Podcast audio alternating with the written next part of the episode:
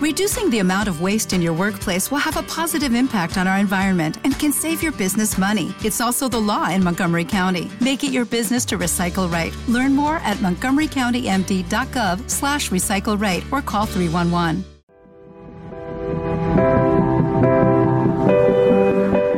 Esto es Mockingbird. El podcast que te trae lo mejor de cine y series la mano de Doc Further.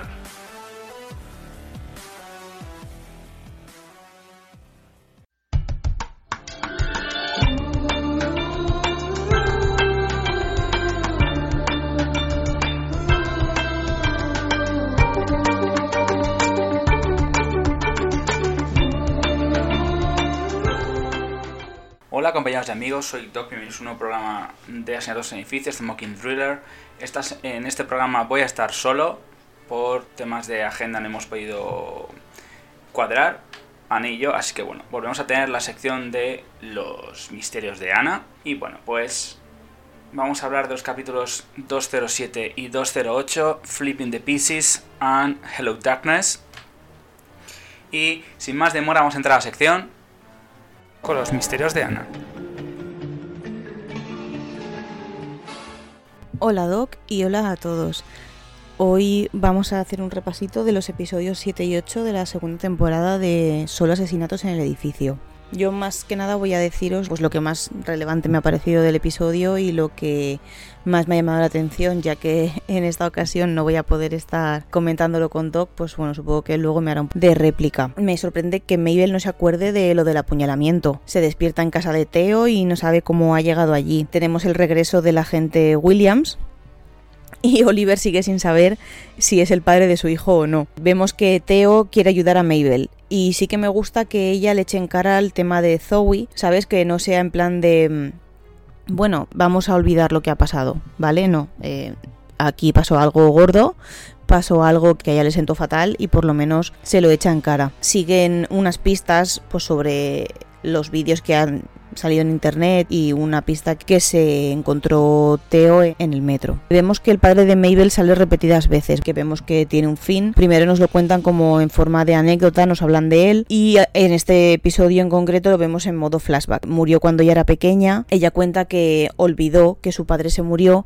para protegerse y que es como un mecanismo de defensa que tienen algunas personas, de que cuando de pequeñas les pasan cosas malas, el cerebro las oculta y muchas veces pues cuando son mayores lo siguen haciendo. Y claro, eso al final pues es malo a la hora de cuando pasan cosas serias como no saber si se apuñala a alguien o no. Theo le confiesa que no sabe si empujó a Zoe o si se resbaló. Y yo ahí veo que Mabel empatiza bastante con él porque ella tampoco se acuerda de lo, de lo que ha hecho.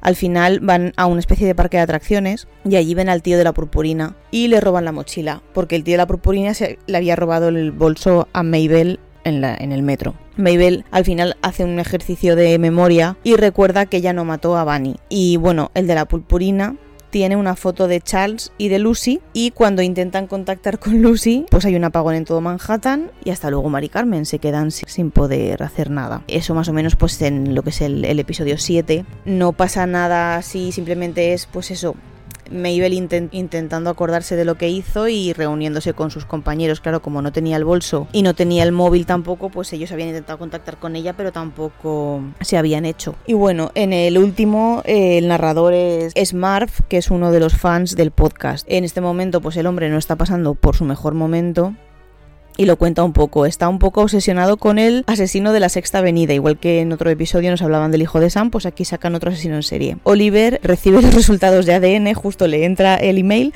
pero no puede darle al enlace porque el apagón incluye repetidores, entonces tampoco tienen cobertura. Cuando hablan de cuando se operaron las rodillas, es decir, el edificio está también sin luz, entonces ellos tendrían que subir andando. Entonces están todos los vecinos abajo discutiendo de si suben, no suben o qué van a hacer. También del bar donde estaban eh, le han regalado a Oliver un montón de salsas y las lleva ahí cargando Y eso me, hizo mucha gracia, en plan de, ah, pues a mí me operó el cirujano tal, a mí también. Super, eso me resultó muy gracioso. El vecino de los gatos liga con un vecino nuevo que hay. Y mm, me hace gracia que hasta la linterna tiene forma de gatito. Y parece que congenian bastante bien. Vemos que Lucy, esperando a Charles en casa, huye del agresor por los túneles. Y los protagonistas se meten en los túneles para buscarla también. Al final todos cantan la canción esta de Hello Darkness, My Old Friend. Ay, me hace gracia cuando los dos vecinos, el de los gatos y el nuevo, van a besarse, resulta que tiene alergia a los gatos. Le da y lleva ahí mm, una hora tomándose un vino con él y no estornuda y de repente cuando se va a dar el beso es cuando se da cuenta de que tiene un estornudito ahí. Al final a Lucy se le escapa que estaba allí la noche que murió Bunny, que es el día que se casaba su madre. A Charles le había dicho que había ido unos días después y ahí ya se destapa un poquito la mentira. Y el que les perseguía por los pasadizos era Marv, el fan que ha narrado el principio, que él sigue con el rollo del carnicero. En episodios anteriores nos contaba que él quitaba el hollín de los edificios y que por eso él conocía los pasadizos de Arconia, que si no recuerdo mal, Doc, fue uno de tus, tus sospechosos en algún momento. Y bueno, al final los vecinos sí que congenian un poquito más. De hecho, el de los gatos va con un rodillo de estos quitapelos y al final parece ser que sí que van a tener una cita. Y bueno, cuando ya ha vuelto la luz, ha vuelto todo, no nos dicen nada del resultado de ADN porque entiendo que está Oliver bastante eufórico.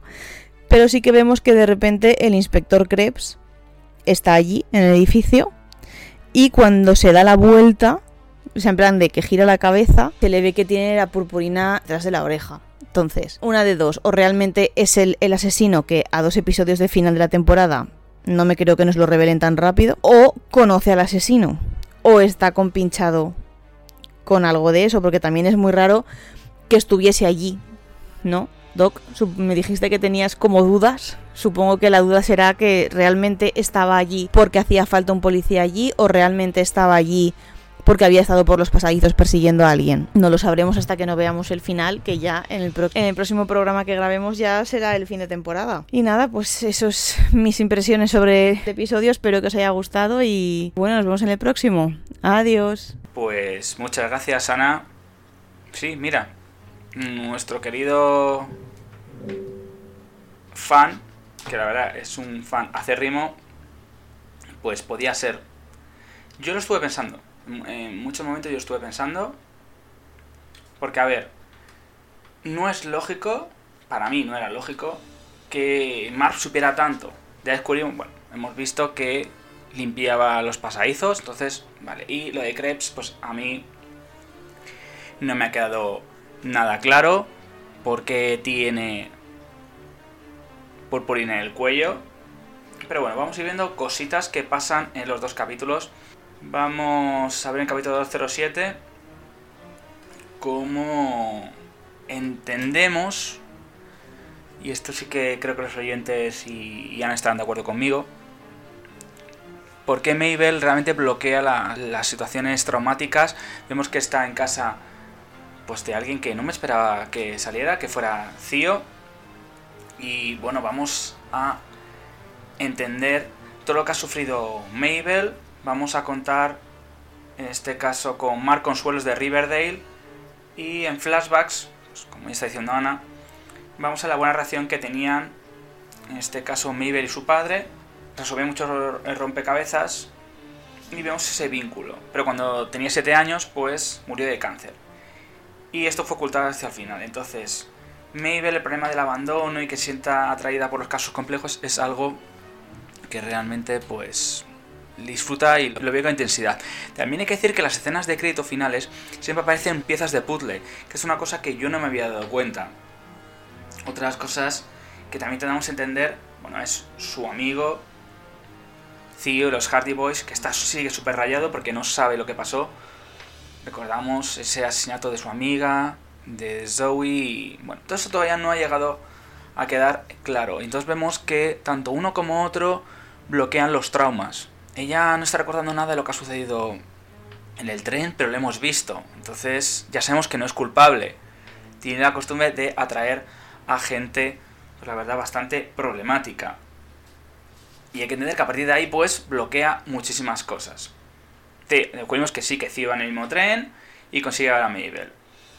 y viajan a Coney Island donde pues Cío recoge la tarjeta de seguridad de esa persona con purpurina y bueno, al final eso no lo llegan a resolver. Pero también podemos pensar que podría ser este caso Krebs, ya que en Estados Unidos pues muchas personas tienen dos trabajos. Yo al final creo que puede ser uno de los asesinos, aunque en ese sentido, pues bueno, como ya ha comentado, habrá que resolver si es el asesino principal o es un sospechoso. De la gente que queda, no sabría decir. Sería un poquito raro en este caso. Y bueno, pues ya entendemos que, bueno, las cosas que suceden no todo el mundo lo va a recordar igual. Lo de Mabel, todo eso me gusta. Y tenemos ese momento de apagón, cuando más se encuentran todos juntos, que es muy bonito, y vemos como Cio en este caso le llega con sus amigos y se produce un apagón. Y pues puede suceder algo, claro. ¿Qué sucede? Que Charles se pone en contacto con Lucy y pues se produce el apagón. Y yo dije, pues venía por Lucy. Era lo lógico. Y así termina el flipping de Pieces. Yo no era otra cosa diferente la que pensaba. Luego, de todas formas, bueno, en la sección de curiosidades comentaré algunas cositas y también leeré los comentarios de los oyentes. Vamos a una cosa bastante interesante del capítulo 08. Sí me gusta que Masana lo ha comentado y hace referencia al asesino de la, de la sexta avenida que lo comenta Mark y aquí sí me gusta el guiño que hay al hijo de Sam asesinos en serie. Quiero hacer también mención al asesino del Zodíaco. El asesino del Zodíaco fue una persona que fue en jaque a Estados Unidos, pero es algo que nunca se ha llegado a resolver. Nunca entendí bien por qué. Hizo una película muy buena David Fincher en el año 2005 con Grant Roy Downey Jr., Mark Ruffalo y teníamos a Jake Gyllenhaal. Y bueno, el Zodíaco, pues quiero comentar que fue una cine en serie que acechó el norte de California entre el año 1968, diciembre y octubre del 69. Una carta confesó el asesinato de 37 víctimas, aunque solo fueron confirmadas 10. Fue confirmado 5 asesinatos y 2 víctimas heridas. Luego el personaje desapareció. El personaje desapareció y entonces, bueno, pues lo que se dedicaba era a alardear de sus asesinatos mandando cartas a la policía y a la prensa. Y estos mensajes en este caso estaban con un código. Se presuponía que tenían las pistas sobre quién podía haber sido el asesino, que descubrieron que podía haber sido Gary Francis Post. Además hay un retrato voz en el año 69, pero nunca llegaron a confirmarlo. La película de Zodiac pues te habla que pudo ser una persona que está metido dentro de la policía. Nunca se resolvió, nunca. Entonces, pues el caso quedó en el aire. Y yo planteo un poco eso, que pues no sino que aparezca y desaparezca. Y bueno, una cosa bastante relevante es que en noviembre del año 69, al San Francisco Chronicle, que ahí vemos un poco lo que hace David Fincher en la película de Zodiac, el señor Zodíaco envía una carta que dice espero que estéis pasando muy bien, tratando de atraparme. Y bueno, pues el que sale en televisión no era yo y no me asusta la cámara de gas porque me enviaré al paraíso lo antes posible. Y el personaje desapareció. Nunca se ha sabido quién ha sido. Dicen que pudo ser eh, Gary Francis Post, pero no se demostró en el 2018 que murió por desgracia. Entonces no se sabe al 100%. Es una cosa que la verdad sí me gusta que lo veamos en el capítulo Hello Darkness y me gusta que Ana lo haya mencionado esa canción que oímos que están cantando a modo de tranquilidad y es Hello Darkness del grupo Son of Silence y bueno, vemos como la gente se une. Lo de Krebs a mí me quedé un poquito descolocado y además una cosa que dice que me mosqueó bastante cuando dice que no suele a chicas jóvenes es su parte favorita. Claro, que ha comentado Ana. ¿Por qué aparece en ese momento? Qué puñetera casualidad. Williams está desaparecida, algo que, bueno, puede entender y se justifica. Lo de Mark ya está justificado. Y también vemos, pues, un par de cositas más. ¿Qué más vemos? Pues que la señora que lleva el edificio, la nueva señora en este caso, pues... Bueno, la nueva señora, que ha sonado muy mal. Lina Lin, pues, está cuidando de su bebé, no podría en principio ser lo que muy bien ha comentado Ana, Howard con el nuevo vecino, que cual es alérgico a los gatos, tampoco tendría ningún sentido. Yo esas cosas, por ejemplo, en principio, pues no las justifico. Tampoco justifico que Nina groseramente habla al portero Lester, Teddy Coluca, que le obliga a subir 14 pisos para entregar un paquete durante el apagón, que es una sillita mecedora con la que la niña que ha nacido pues puede estar tranquila. Aunque luego el tema se llega un poquito a resolver, el enfoque también pues de algunos personajes que es bastante positivo para dar tranquilidad, por ejemplo el de Úrsula, que está en el vestíbulo con los residentes y le está ofreciendo got milk, que la primera es, en este caso, la primera de las bebidas, en este caso gratuita y la segunda no, pues hombre, es bastante, en principio, comprensible. Vemos que, pues este caso, Lucy tiene que entrar a los pasadizos porque el asesino va detrás. Luego aparecerá Mark, ya que se conocen los pasadizos, y al final no logran en principio resolver quién es la persona. Esto es una pena realmente. Aunque, bueno, vamos a tener como pista esa mentira que sabemos que Lucy le dice a Charles la noche en la que estuvo el asesinato, la que se resolvió Letim Kono, ella estaba, que es una mentira, y recordamos que Lucy oyó esto no era asesino en el pasillo. Esto pues es una pista. Podría ser en este caso Howard o el nuevo vecino. Yo lo dejo ahí, el nuevo vecino. Porque es un poco, la verdad, raro en ese sentido. Que pueden estar unidos él y Krebs. Puede ser en este caso, puede ser. Aunque bueno, sabemos que Mark es un super fan.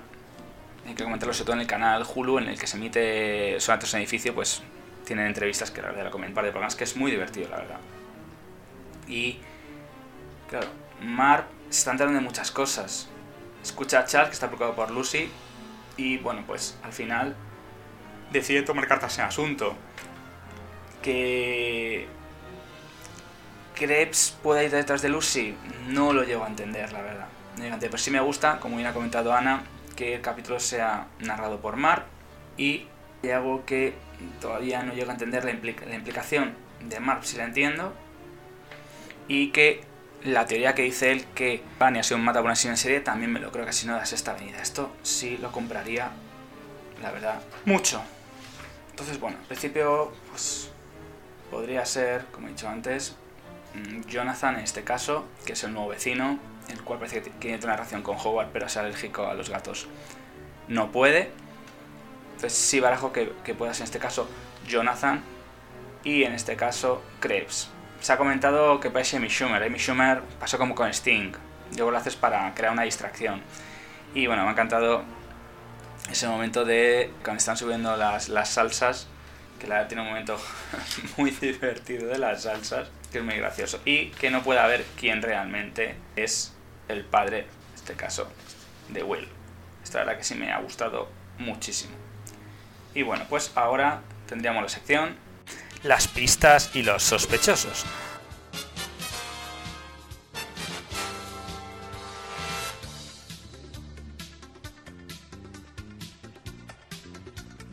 Esa sección de curiosidades. A ver. Vamos a ver. Hay que ver varias cositas. Una. Es raro que Cío lleve una pulsera en el bolsillo. Bueno, a tobillera, mejor dicho, porque tiene un arresto domiciliario. ¿Y cuál es la distancia? Porque es acojonante, hasta con Yelan y no se enteran ni Dios. Joder, Estados Unidos, qué raro es, en serio. Me encanta el momento de la lectura de labios, que siempre le parece mucho más fácil las películas. Y Tío dice que los sordos no llegan a escribir muchas películas. Esto es gracioso. Y ¿cómo sabe el asesino que Lucy es un testigo potencial? Es lo que no entiendo. Esto sí que me tiene un poco mm, descolocado. Y el chantaje pone el que vemos que llevan una foto de A. Charles. Esto sí que tampoco lo llego a entender que esta final le encuentran eh, Mabel, en este caso, y Theo, encuentran la foto, algo que no llegamos a entender. Me gusta mucho cuando Detective Williams, el capítulo, pues el 7, dice, me encanta la comedia de humor, pero esto es doloroso de ver. Porque bueno, le encanta todas las bromas, pero se queda bastante descolocado. Otras cosas que también vemos, puede no parecer relevante, pero yo sí lo he visto en el capítulo 8, Vemos en, los titulares en los que Mark habla de un crimen en la ciudad y encuentran a una heredera asesinada en su propia colección de muñecas y un hombre atacado por un leopardo de su exmujer en un apartamento del Bronx. Te habla la violencia y los asesinos que hay en el barrio. No sabríamos si podría ser o no. ¿Podría ser Marp el, slasher de la sexta avenida? Yo creo que no, no tendría mucho sentido. Sería un giro demasiado brusco. Pero que no sea mi tía Krebs, yo creo que juega para despistarnos. ¿Podría ser Marp? Podría ser en este caso. No lo tengo muy claro en ese sentido. Por ejemplo, una cosa es que vemos que Charles lo comenta que hay una delgada línea entre la civilización y el caos, y la línea de la electricidad. Esto que dice Charles es totalmente cierto. Las luces se desvanecen, los créditos iniciales, y bueno, fue un guiño muy bonito al episodio, y me encanta cuando Oliver dice que es un amante de las salsas cornudas o el rey de las salsas. Y bueno, pues tendrá que esperar una semana más para saber si el ADN es griego o no, pero esto en principio no se ha resuelto. Sí que me gustó mucho entender cómo Lester, portero, entiende la muerte de Bunny, que estuvo cerca de ella, y siente culpable por dejar que el asesino entrara. Es que puede que el asesino estuviera en el edificio de hace muchísimo tiempo y tú no sabías, y conozca los pasadizos. Eso tú no lo sabes, Lester. Ahí te das cuenta que realmente Lester no tiene todo el conocimiento sobre el edificio. Eso creo yo. Y ahora vamos a la sección Sospechosos. Sección sospechosos, yo ya he descartado a Cío, no tendría ningún sentido. Jared ha salido un segundo, no lo tengo tan claro. Yo pongo como sospechosos a Krebs y a Jonathan, el nuevo vecino, el cual parece que trabaja como músico, y el estornudo, Ivan, pues no sé todavía. Y Map conoce los pasadizos. Yo no lo pondría como posible testigo, ni posible culpable. Yo el personaje lo descartaría totalmente. Yo, personalmente. Pero no sé cómo se va a ver a los ojos de otras personas. No lo sé. Yo de momento pongo a nuestro nuevo vecino Jonathan y pongo a Krebs. Que puede ser parte implicada. No creo que se haga ahora Will y nos deje con el culo torcido. Podría ser, yo de momento no lo veo. Y ahora, sin más demora, vamos a la sección... Comentarios de los oyentes.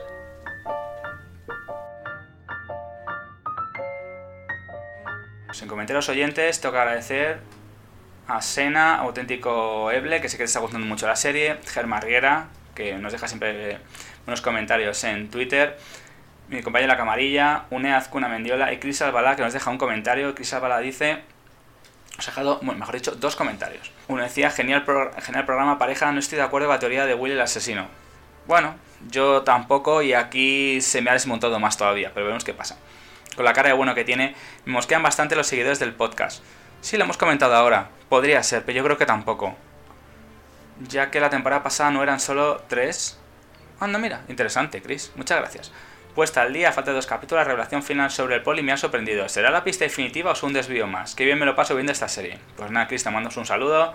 Y nada, pues ya para el capítulo final estaré otra vez con Ana, en el que veremos a ver qué es lo que pasa. Hay que decir que Steve Martin ha dado un comunicado en el que dice que se va a jubilar tras la emisión de todos los capítulos y del fin de la serie de Asesinatos en Edificio. Y me parece, pues la verdad, totalmente lógico y loable. Y bueno, pues yo creo que no se puede comentar nada más, chicos. Tengo que decir que pues nuestro querido Steve Martin ha cumplido nada más y nada menos que 77 años, ya que el día 14 de agosto ha sido su cumpleaños. Así que te mando un saludo, Steve, 77 años, que bien lo llevas. Y bueno, pues nada más y nada menos, chicos. Así que pues nada, nos vemos en el capítulo final de Asiatos en Edificio. Mando un saludo a Ana y a todos los oyentes. Y nada, nos vemos a la recta final de esta grandísima serie. Chao chicos. Y tened cuidado a ver quién es vuestro vecino, que puede ser un asesino o no. Chao chicos.